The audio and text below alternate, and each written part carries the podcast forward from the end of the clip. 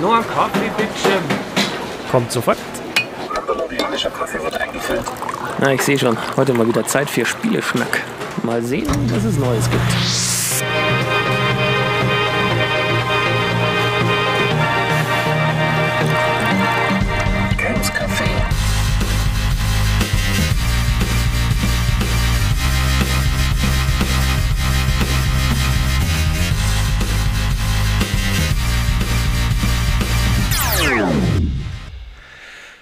Matthias, ist dann schon wieder eine Woche rum.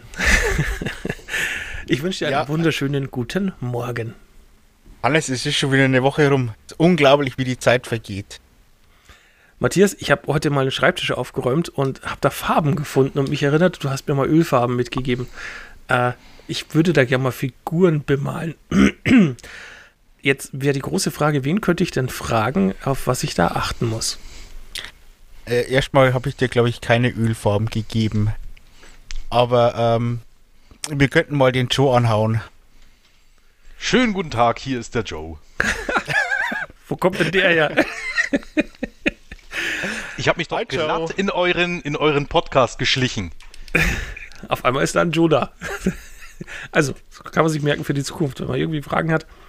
So ein Joe ist immer gleich mal da. Ja, du ich verkaufe übrigens auch auf joeinthebox.com. Joes in the Box, die beantworten dir jede Frage, ob du es willst oder Ja. nicht. Du kannst, du kannst dich auch vor den Spiegel stellen und dreimal Joe sagen und dann kommt er Ah, wir sind Und immer gibt- noch be- beim und Thema. gibt dir Bemaltipps. wir sind immer noch beim Thema Warhammer 40k. Äh, ein Punkt, den wir ganz zu Beginn mal angesprochen haben, war, äh, wenn ich mir die Figuren kaufe, dann kommen die in einem total äh, motivierenden Grau daher. Und man Ja. sollte die äh, künstlerisch kreativ gestalten. Ähm, ich kann mir vorstellen, bei den ganzen Regeln, äh, von denen wir bisher immer gehört haben, äh, dass ich auch da nicht einfach mit Regenbogenglieder loslegen kann. Äh, Joe, was gibt es denn zu erzählen, wenn es um die Bemalung und Gestaltung meiner Spielfiguren geht? Du wirst dich wundern, du hast jegliche künstlerische Freiheit. Hoho, ein Also, Hoch auf das Regenbogenglitter. Absolut, absolut. Also mein äh, Favorite, äh, zu dem ich mich nie durchringen konnte, war immer die Pink Flamingos. Ähm, wer, wer mal jetzt neben diesem Podcast Google aufmacht und Space Marines googelt, stellt euch die einfach mal in einem zart Rosé vor. Ähm, aber zurück zum Thema Bemalung. Ja, du hast vollkommen recht. Wenn ich denn, ich habe diese Woche eine Box bekommen aus Großbritannien mit der mit dem nächsten ähm, Tabletop Crack, wie man immer so schön sagt, oder den grau grauen Crack für die äh, Tabletop-Sammler. Eine neue Box mit Modellen, mit fünf Space Marines, die ich jetzt zusammenklebe und dann feuchtfröhlich bemalen muss. Die kommen in Gussrahmen. Also wer schon mal ein Revell-Modell gesehen hat oder auch schon mal zusammengebaut hat, ist es im Grunde dasselbe Prinzip. Ich habe den Gussrahmen, dort sind die ähm, Plastikmodelle und die Einzelteile drin ähm, vorhanden und festgemacht. Die muss ich rauslösen und zusammenbauen. Kleiner Fun Fact, hier wird ja alles nachrecherchiert. es gibt tatsächlich die Pink Space Marines. Das sieht Das geil siehst- aus. Siehst du mal, ich bin nicht der Einzige mit, mit äh, fragwürdigen Ideen. Ja, und es gibt sie sogar von My Little Pony, nämlich die Prinzessin Dachi. Okay, das habe ich noch nicht gesehen. Ich habe bloß, äh, es gibt, es gibt wohl äh, Hippie Necrons. Also äh, Necrons sind so eine, so eine Rasse, ähm, die so Terminator T1000-like aussehen. Und da habe ich mal irgendwelche Bilder gesehen, wie die einer mit lauter Blümchen und mit, mit äh, Batikmustern ausgestattet hat. Das ist echt der Hammer, was es alles gibt. Das ist super. Absolut, also da kann man sich auch vollkommen auslassen, aber kurz, kurz zu dem zurück. Ähm, niemand regelt und verbietet dir, wie du dir deine Modelle anmalst und wie du äh, es haben möchtest. Ähm, ich für meinen Teil bin da etwas für mich reglementiert. Ich spiele die Blood Angels, also das ist ein Space Marine Orden, ähm, die alle blutrote Rüstungen haben. Und deswegen bemale ich die schon nach Vorlage. Möchte die äh, auch in einem einheitlichen Schema haben, aber ich könnte die jetzt auch grün anmalen oder gelb. Das ist völlig irrelevant. Also man ist da wirklich frei. Es gibt viele, die sich an den, an den Vorlagen orientieren, aber vor allem, wenn man ähm, sich Armeen anschaut wie Tyranniden. Tyranniden ist eine Alienrasse, die ähm, ähnlich wie HR Gigas Alien äh, aussehen. da kann man sich Bugs komplett. Star Starship Troopers. Genau, das geht auch. Und du hast dann eben diese zusammengebauten Modelle, dann musst du sie grundieren, also du musst halt eine Grundschichtfarbe auflegen, meistens sprayen oder airbrushen und dann kannst du eigentlich deinen Pinsel schnappen, ein Farbtöpfchen Töpfchen oder mehrere und dann äh, geht's auch schon los. Sind es Öl- oder Acrylfarben? Das sind Acrylfarben. Okay, also äh, nichts mit korrigieren, sondern äh, sollte man dann auch zeitig mit fertig werden. Ja, also die äh, Modellacrylfarben, die sind auch so au darauf ausgelegt, dass sie schnell trocknen. Ähm, es ist klassischerweise so, also der, der, der erste Tipp, den man immer wieder kriegt, ist die Tatsache, verdünne deine Farben, dann als zweites verdünne deine Farben und als drittes verdünne deine Farben. Also man nimmt sich so ein Acrylfarbentöpfchen und ähm, verdünnt die Farbe mit Wasser, so dass sie eine, eine schöne Konsistenz bekommt und dann kann man mit der relativ gut arbeiten und hat noch genügend Zeit auch zu korrigieren oder auch mal mit einem Wattestäbchen äh, misslungenen Pinselstriche wieder wegzunehmen. Aber wenn man die, die Farbe direkt aus dem Pott nimmt, die ist relativ dickflüssig, ja, dann geht's dann irgendwann nicht mehr. Okay, also Grundierung, dann mit Acrylfarbe gestalterisch tätig werden. Äh, kommt dann auch so ein Finishing noch drüber oder? Kann man. Es gibt, äh, mir fällt jetzt nur das Englische ein, die Varnish. Also es ist ein, ein Schutzlack, den man drüber packen kann. Ähm, der sorgt dann dafür, dass die Farbe nicht abblättert, weil man bemalt diese Modelle ja nicht, um sie in die Vitrine zu stellen, sondern ähm, um damit zu spielen. Das bedeutet, man kommt mit Fingernägeln hin, die fallen auch mal um. Und um die Farbe davor zu schützen, abzublättern oder abzukratzen, kann man ein Varnish, einen, einen, einen Schutzlack drüber machen. Das Problem dabei ist halt oft, dass das dann äh, die Farben verändert. Also man gibt sich sehr, sehr viel Mühe, das Modell zu bemalen und dann packt man ähm, den, den, den falschen Schutzlack drauf und auf einmal fängt das Ding an zu glänzen, als wäre es gerade frisch aus der Lackiererei gekommen, obwohl es eigentlich alt und rostig aussehen sollte. Okay. Äh, zum Bemalen, äh, was die Pinsel betrifft, äh, die Figuren sind ja jetzt auch nicht so groß. Von welcher Größe sprechen wir da ungefähr? Äh, Äh, das ist ungefähr das ist 35 mm Maßstab. Okay. Also, äh, ich sag jetzt mal, doppelt so groß wie die H0-Eisenbahnen vom Maßstab. Äh, nee. Ist eins so. äh, Viermal. Viermal? Oder, oder nimm einfach so eine, so eine Duplo-Figur, so eine, eine Playmobil-Figur. Mhm. Ein Stückchen, ein Stückchen kleiner zwischen Playmobil und Lego. genau.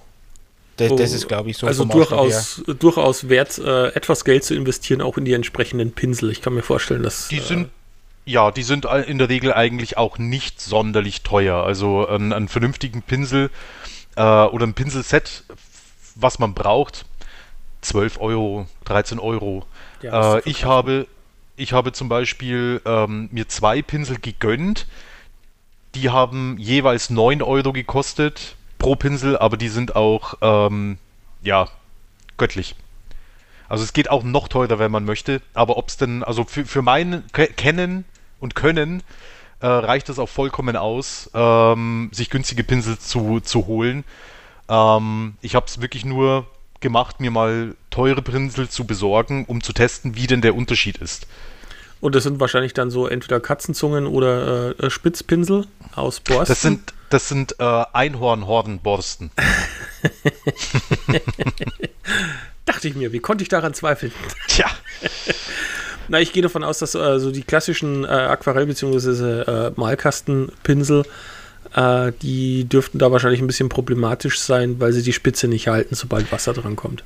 Richtig, genau das ist der, so der Punkt, das ist auch der, der beste Tipp, den man dazu geben kann. Richtige Modellbaupinsel. Und das ist ja nicht so, dass man dann eben spezielle, Anführungsstrichen, Warhammer-Pinsel oder sowas oder Tabletop-Pinsel braucht, die dann äh, ein bisschen mehr aufschlagen. Es reichen Modellbaupinsel.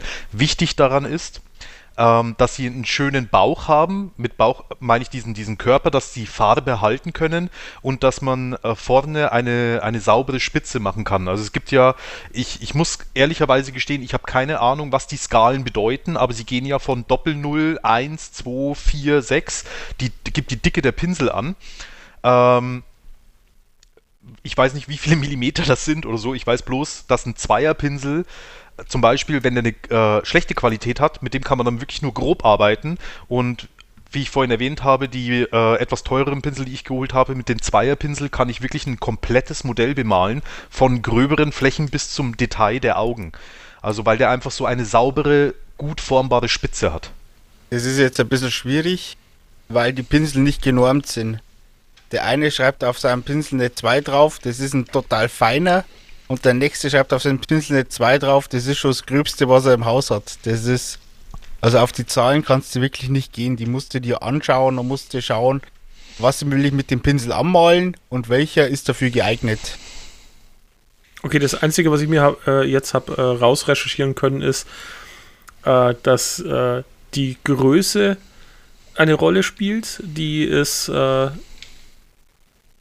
ja leider nicht angegeben, in welche Einheit, äh, aber mit Nummern äh, benannt. Und äh, weitere Kriterien für Pinsel sind wohl die Gesamtlänge des Pinsels und auch das Gewicht des Pinsels. Dann hast du schon mehr recherchiert als ich. Aber ich, ich muss ganz ehrlich gestehen, ähm, auch als Laie, man kauft sich äh, von den, den Hobbyherstellern ein, ein Pinselset oder nicht von den Hobbyherstellern, sondern von, von, den Farbherstellern. Es gibt ja spezielle Firmen, die sich auf diese Modellbaufarben, auf äh, Pigmente, auf Pinsel und so weiter äh, spezialisiert hat. Ähm, ein Einsteigerset, da sind dann normalerweise vier, fünf Pinsel drin in verschiedenen Dicken und äh, Ausprägungen, weil es gibt ja Rundpinsel und es gibt zum Beispiel auch äh, Bürstenpinsel, die für spezielle Effekte gebraucht oder die man für spezielle Effekte nehmen kann und dann ist man eigentlich gut bedient. Und den nächsten Pinsel kann man sich dann wirklich nach Gusto besorgen, wenn man sagt, okay, ich möchte vielleicht wirklich die, die letzte Feinheit im Auge eines Infanteristen ausmalen, deswegen brauche ich jetzt einen Einhaar-Detailpinsel. Äh, genau. Ich habe auch einen Einhaarpinsel. Darüber möchte ich jetzt nicht reden. Das ja, ist ein, müssen wir bloß wieder einen Explicit Tag anbringen. Ja, zurück Ach so, na dann. okay. Aus welchem Material sind äh, die Spielfiguren und äh, muss man eventuell auf Materialien achten, wenn man einen 3D-Drucker sein eigen nennt und sich äh, fürs Exterieur, für die Landschaft äh, noch irgendwas selber druckt? Äh, sind da PLA, TPU, und Co. Äh, sind da Dinge besser geeignet, schlechter geeignet? Oder ist es mit der Grundierung so, dass ich sage, wenn die Grundierung drauf ist, dann hält da immer alles? Ich bin, ich bin froh, dass du nicht sagst, äh, auf die böse Idee kommst und sagst, hey, ich kann mir dann die Modelle doch selber drucken.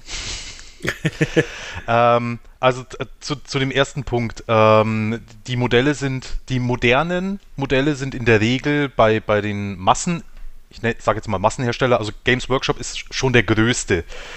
Die machen sehr, sehr viel ähm, Hartplastik und ganz wenig Zinn. Früher war es fast nur Zinn, das hat sich in der Zeit gewandelt, weil die. Nee, die ganz kurz. Ja.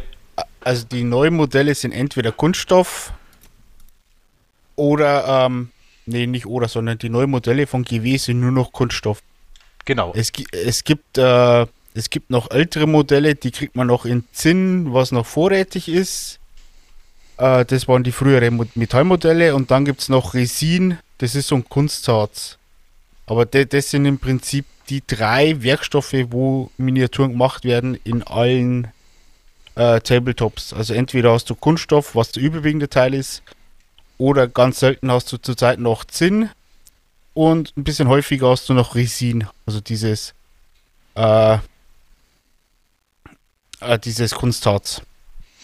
Ja, also äh, Zinn ist immer, wird immer mehr, mehr verdrängt. Es gibt noch ein paar Skirmish-Systeme, also sprich ähm, Kampfsysteme mit wenigen Modellen, die noch sehr stark auf Zinn setzen, aber die gehen langsam alle eher in die Richtung, in die Richtung Plastik, ja. Hat auch einfach mehr Vorteile, weil man, ähm, was den Modellbau angeht, einfach Umbauten sind bei einem, wenn ich jetzt zum Beispiel einen anderen Arm oder eine andere Pose beim Modell an, einmodellieren will, tue ich mich mit Zinn einfach schwer. Und äh, also das ist der, der Hobbyvorteil. Fakt ist, ähm, der, der Kunststoff, das Kunststoffdrucken äh, ist mittlerweile einfach günstiger für die Masse. Ja, und die haben es halt, die hatten früher massive Probleme, dass sie diese Feinheiten und vom Detailgrad her mit Kunststoff äh, die Figuren machen können. Und das hat halt früher nicht geklappt. Jetzt, 20 Jahre später, klappt das einwandfrei und wenn du einen billigen Rohstoff hast, mit dem du wunderbare, schöne Figuren machen kannst, die vom Detailgrad wirklich äh, bis ins Kleinste alles haben, warum sollst du dann einen anderen Werkstoff nehmen? Absolut, ja. Ähm, und zu deiner zweiten Frage, ähm, wenn jemand so froh sein kann, einen 3D-Drucker sein eigen zu nennen, ähm, Gelände, also wie gesagt, es gibt, es gibt auch unglaublich viele kostenfreie Vorlagen für Tabletop-Gelände, die man sich selber drucken kann. Es gibt auch Firmen, die die äh, Object-Files verkaufen, wo sie dann einfach nur sagen, hey, gib mir 5 Euro und du kriegst hier eine komplette, komplette Ladung an Files, die du dann frei drucken kannst. Ähm, in allen möglichen Ausprägungen mit Mauern, mit Ruinen und so weiter.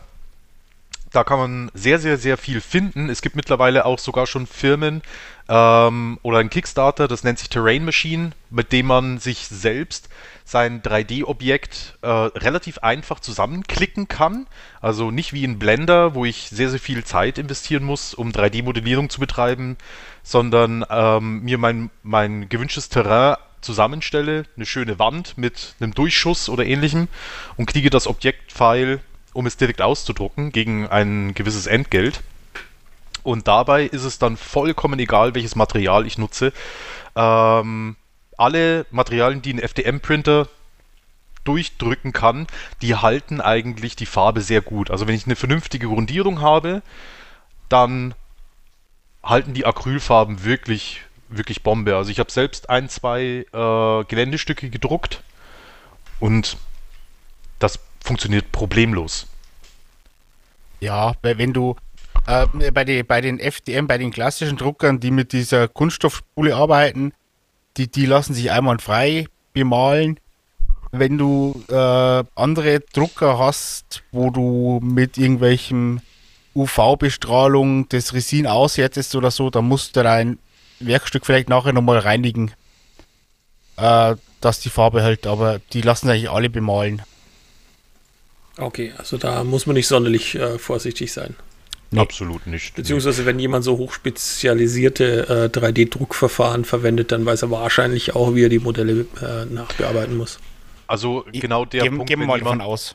Genau, wenn jemand einen SLA-Printer äh, hat, der Resin druckt, so wie es der Matthias äh, beschrieben hat, die sind dann meistens auch schon so in der Thematik, weil es keine, keine so einfachen Hobbygeräte sind, dass er, wenn er sich dann Tabletop-Modelle auch druckt, weiß, wie er sie dann am Ende behandelt und bemalen muss. Okay. Äh, mein Fragenzettel ist gerade leer. Muss ich sonst noch was wissen? Habe ich was übersehen?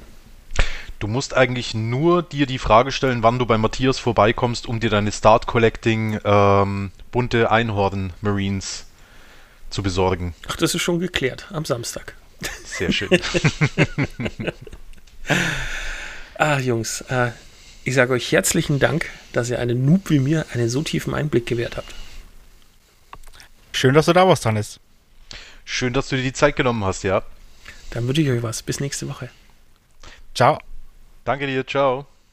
Wenn ihr nächste Woche wieder reinhören wollt, dann einfach den Podcast abonnieren oder im Web vorbeischauen unter www.games-café.de.